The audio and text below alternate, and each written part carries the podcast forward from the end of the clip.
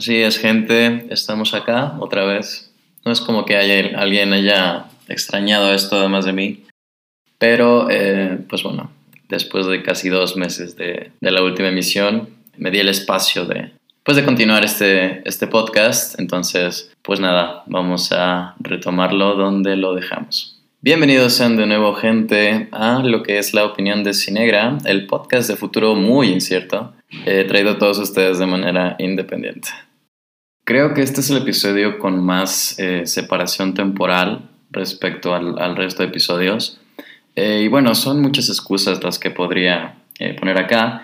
Eh, no es que me esté olvidando del podcast, a mí me encanta grabar este, este podcast. La parte aburrida es la edición, pero pues grabar es, es muy placentero. Una de las cosas que había estado tratando de conseguir para pues mejorar un poco la calidad de, del podcast, porque estuve escuchándolo en vacaciones y pues me di cuenta que el hecho de que sea un podcast independiente sí, sí se nota que es, que es muy independiente. Entonces estuve buscando eh, por parte de, de, mi universidad la manera de, de conseguir una cabina de, de grabación y pues que el podcast mejore al menos en cuestión técnica, en cuestión de, de calidad eh, sonora, no tanto en calidad de contenido, porque pues, el contenido al fin y al cabo eh, viene de mí, eh, pero sí estuve, estuve tratando de conseguir la, la cabina y por eso retrasaba la grabación del podcast. Yo tenía planeado hacerlo ya hace algunas semanas, pero bueno, esperaba hacerlo en, en, en forma, ¿no? Y,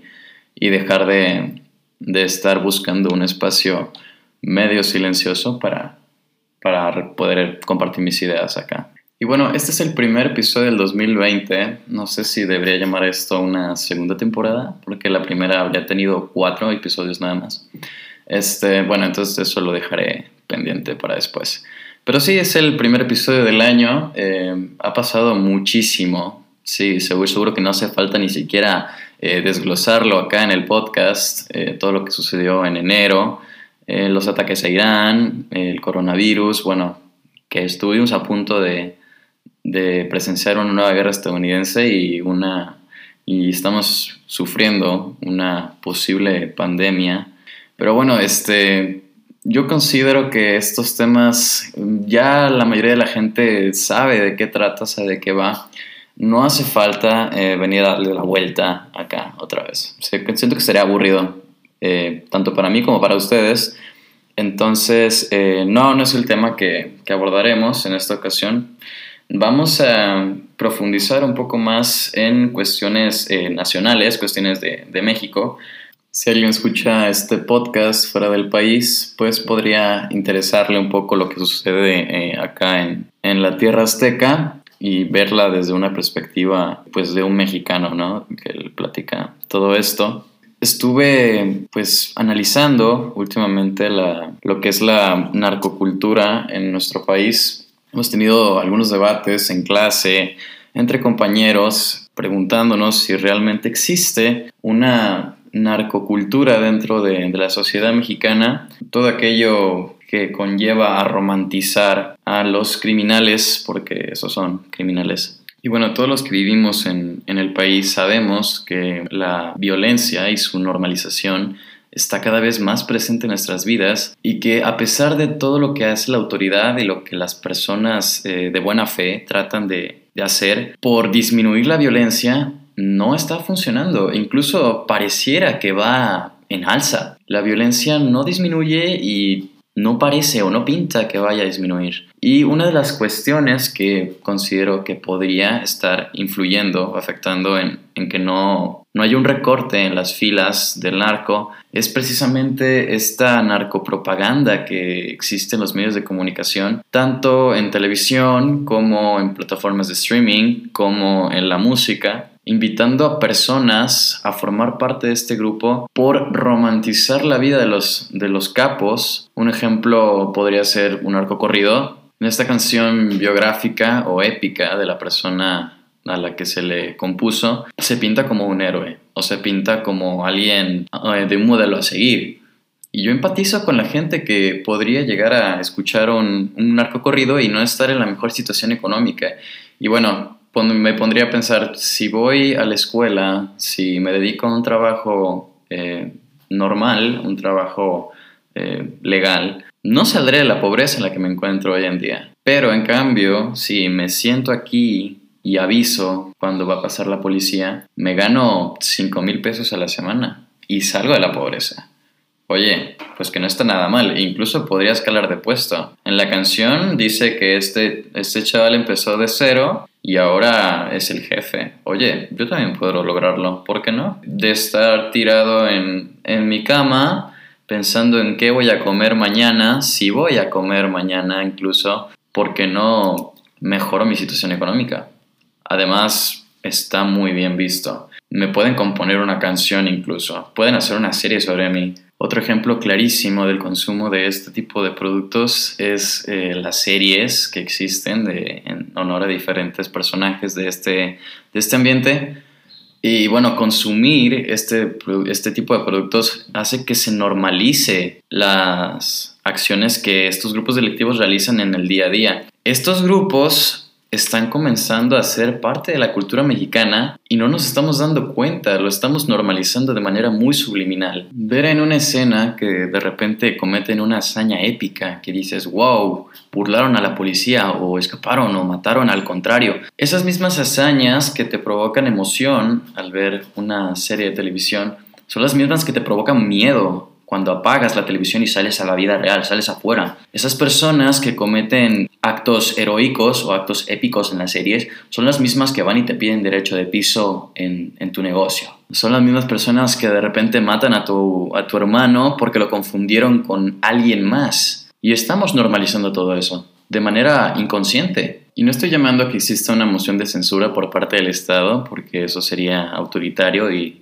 privaría la libertad de expresión, pero sí es un llamado a la población para que analice un poco esta situación y se dé cuenta de que realmente estar expuesto tanto tiempo en los medios de comunicación a este tema distorsiona la visión que tenemos sobre estas personas pensando que ser narcotraficante es simplemente un oficio más o una profesión más. Y yo sé muy bien que esta medida no va a erradicar el narcotráfico, pero pues por algo tenemos que empezar. Es como las personas que se quejan de que la calle es insegura, de que su ciudad es insegura, pero va y compra droga. Está alimentando el mismo cártel que provoca esa inseguridad en su ciudad. Eso es un círculo vicioso. Pide, pero no da nada para cambiar las cosas. No está dispuesto a ofrecer ese sacrificio de no comprar su vicio a cambio de una mayor seguridad colectiva. Y es que el razonamiento es muy sencillo. Es, oye, pero si yo dejo de comprarle, todos los demás van a continuar comprándole, entonces no voy a hacer ninguna diferencia. Y bueno, si eso piensan todos, evidentemente no harás ninguna diferencia, pero si todos razonaran de manera, oye, pues es que es cierto, estoy alimentando al, lobo, no pensar por los demás, pensar por uno mismo. Y es eh, economía básica. Si no hay demanda, tampoco hay oferta. Si no hay consumo de droga, tampoco hay oferta de droga. ¿Qué tal? ¿Cómo te quedas? Y no me dedico al sector de seguridad, pero te acabo de dar la clave de cómo puedes apoyar a acabar con el narcotráfico en nuestro país.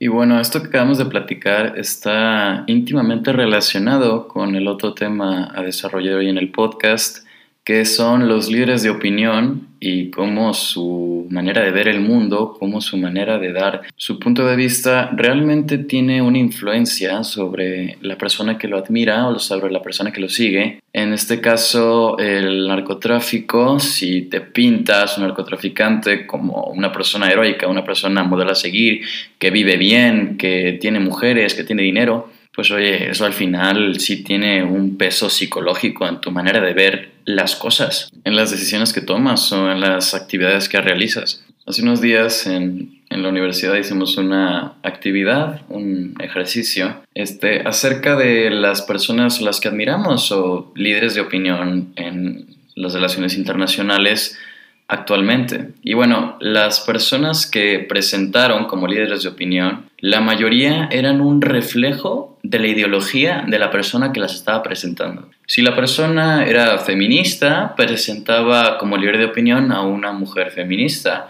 Si alguien era de derechas, eh, presentaba a un líder de opinión de derechas. Era básicamente un reflejo de lo que a ellos les gusta o con lo que se sienten identificados. Y bueno, eso está bien, es libertad de la persona elegir a qué persona seguir o a quién admirar. El problema surge cuando estos líderes de opinión no guían por el camino correcto a sus seguidores. Sus seguidores no se detienen a cuestionar o a pensar si lo que su líder ha dicho está bien o está mal, o si es correcto o incorrecto están tan centrados en su fanatismo, pero muchas veces es inconsciente, que todo lo que dice su líder es correcto o está bien, cuando algunas veces no es así.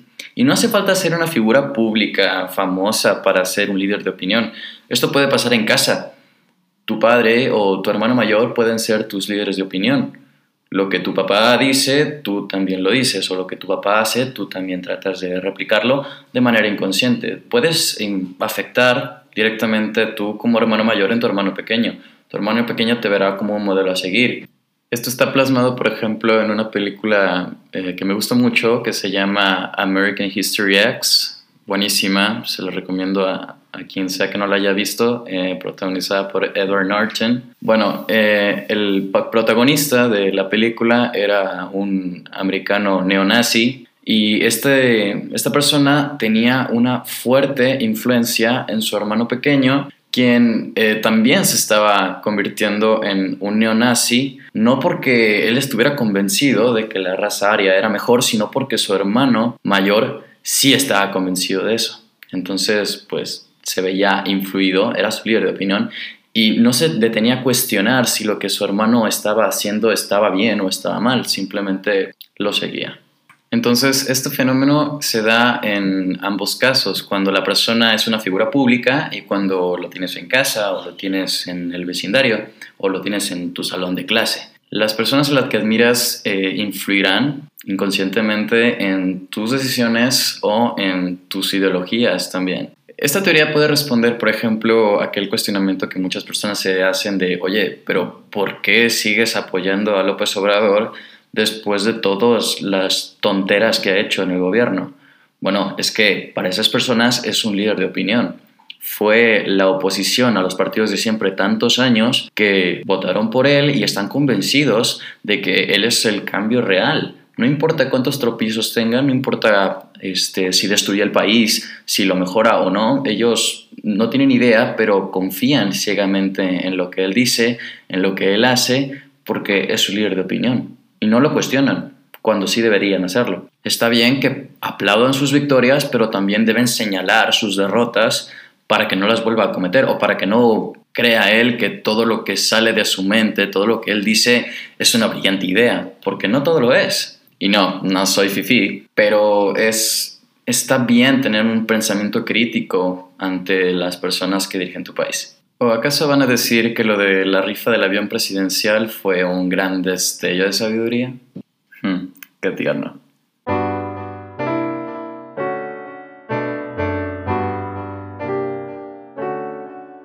El pensamiento crítico. Justamente eso es algo que le hace mucha falta a las nuevas generaciones. Y no me malentiendan, las nuevas generaciones critican todo. Todo lo quieren criticar, todo quieren eh, evaluarlo, debatir sobre ello, pero siempre desde su lobby. O eres de izquierdas o eres de derecha.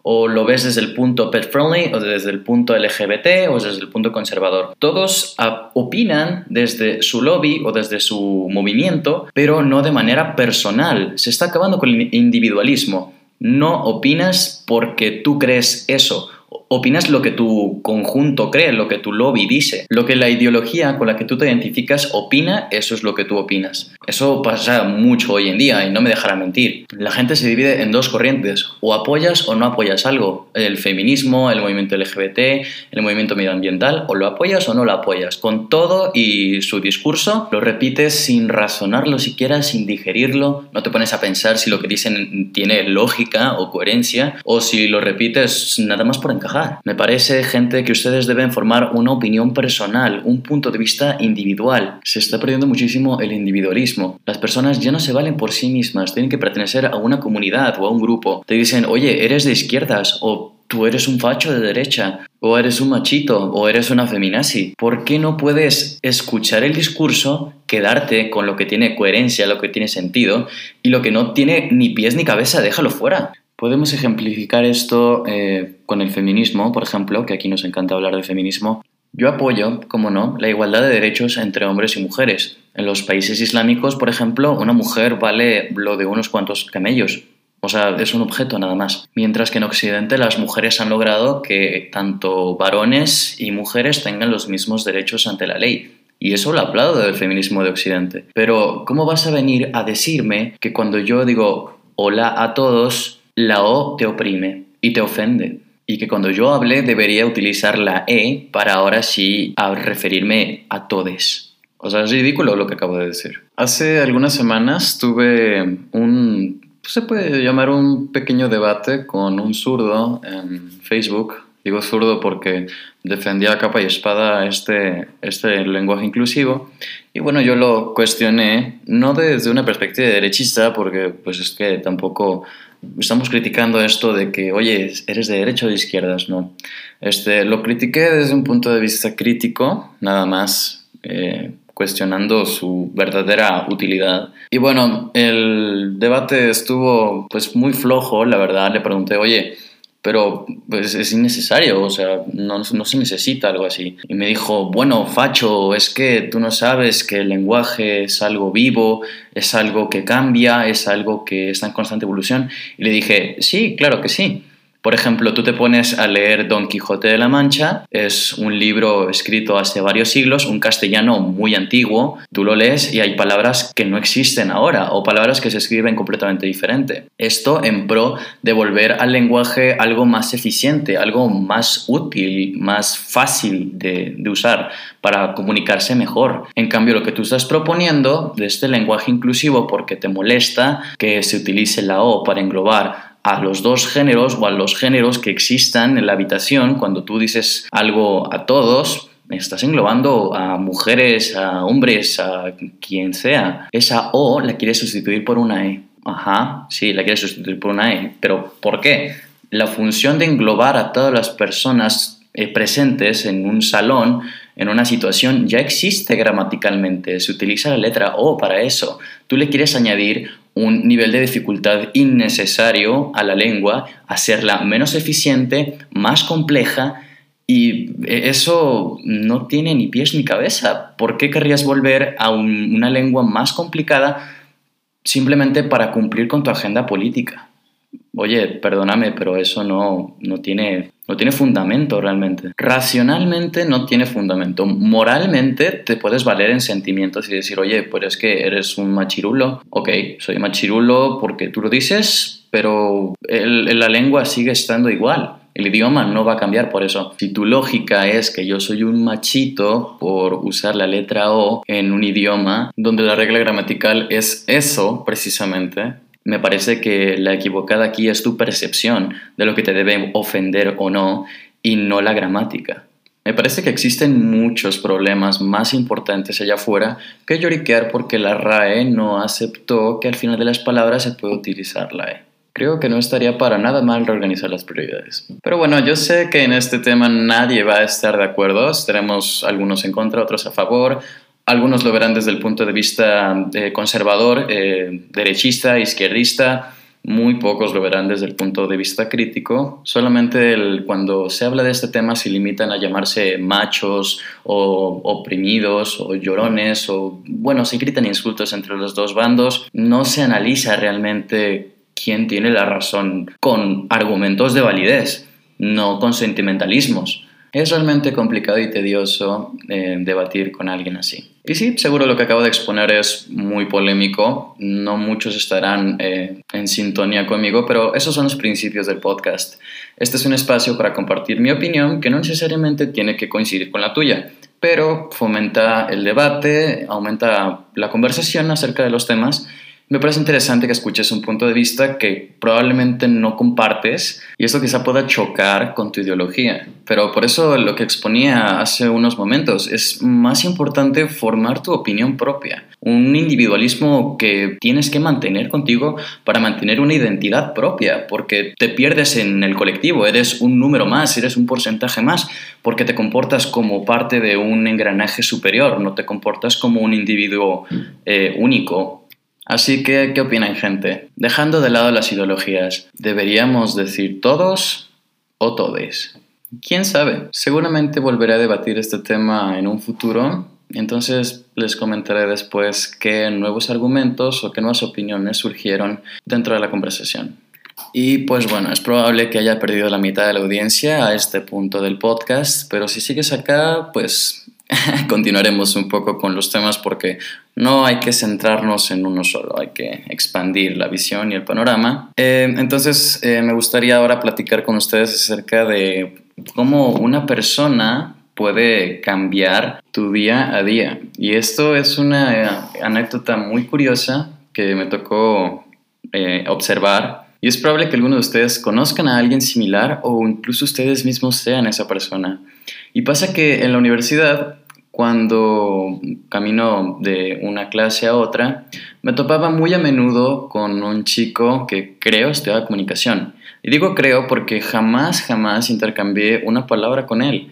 Entonces era pues extraño estarle encontrando constantemente, no sabía por qué me topaba con él tan a menudo, pero pues bueno, hacemos contacto visual de vez en cuando. Pero la característica especial es que yo le veía muy deprimido. La tristeza estaba en su mirada, siempre. Y siempre estaba solo también. Estaba solo tomando café, estaba sentado en una banca viendo su PC, alguna película, con sus auriculares, pero muy, muy deprimido tenía una mirada que, bueno, realmente no, no podría entender lo que ese chico estaba sintiendo, pero estaba claro que no estaba pasando su mejor momento. Y así lo veía, pues yo lo, yo lo pasé viendo algún tiempo, la verdad no podría decir cuánto, pero sí fue algún tiempo. Y hace poco me tocó verlo em, de nuevo, pero esta vez estaba acompañado. Estaba acompañado con una chica y ambos estaban riendo. Y yo dije, bueno, no, no me toca verlo tan, o sea, de que todos los días, y tampoco le veo todo el día, solo le veo en los pasillos, pero oye, la mirada que tiene en su rostro es completamente diferente. Además, este chico siempre había mantenido un, un, outfit o como una imagen muy poco cuidada, muy poco vanidosa. El chico creo que ni siquiera se peinaba, eh, su ropa pues muy muy poco llamativa, la verdad. Entonces, ahora que lo vi, se había peinado, se había puesto otra ropa, estaba completamente renovado. Yo me quedé impresionado, la verdad, no, no creí que fuera a dar un giro tan radical. A pesar de que jamás he hablado con él y probablemente no lo haga, me sentí feliz por él, me sentí muy feliz porque realmente la mirada que tenía de tristeza se había evaporado. Ahora estaba riendo, estaba peinado, estaba compartiendo su tiempo con una chica la cual no sé qué era de él, su, su amiga, su novia, su prima, no sé, pero se, se veía bastante distinto, se veía muy diferente. Esta chica realmente le dio una vuelta de 180 grados a su vida porque estaba muy, muy contento al chavo. Entonces, pues qué bueno por él. Si me estás escuchando, pues qué bueno que ya estés mejor. Se te veía muy alegre. Ojalá continúes con, con esa actitud. Y si ustedes conocen a alguien que esté en una situación similar, sean esa chica que renovó por completo la vida del muchacho. Sean ese amigo que hace que le vuelvan las ganas de vivir a, a su colega. El seguro se los agradecerá muchísimo, mucho más de lo que él puede expresar porque eso no se puede expresar. Lo ves en las miradas, en su lenguaje corporal. No es algo que él te diga, ah, gracias, me hiciste sentir mejor. Pues puede que lo diga, pero no, no, no siente, no, no sientes lo que él de verdad quiere transmitirte.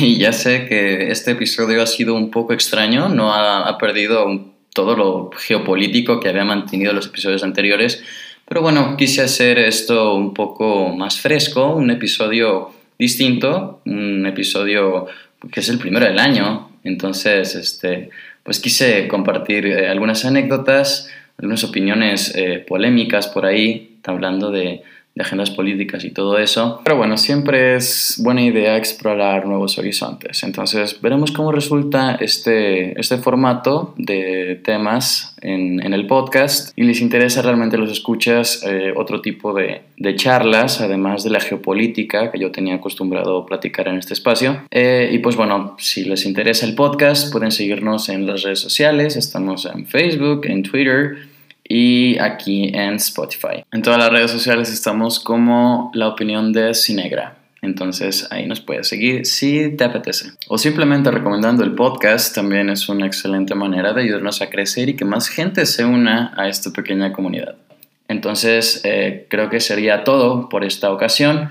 Qué bueno que nos acompañaste, escucha. Eh, espero no volverme a tomar unas vacaciones de dos meses en esto de, de, la conversación con ustedes, porque realmente es muy, muy gratificante grabar y venirme a sentar a platicar una media hora con personas que no conozco y probablemente no conoceré. Y espero eh, conseguir la, la, cabina para mejorar un poquito la, la calidad de, del audio. Y si no, nos estaremos escuchando como siempre nos escuchaste. Bueno, ahora sí me despido. Muchas gracias por escucharme y que tengan una excelente semana.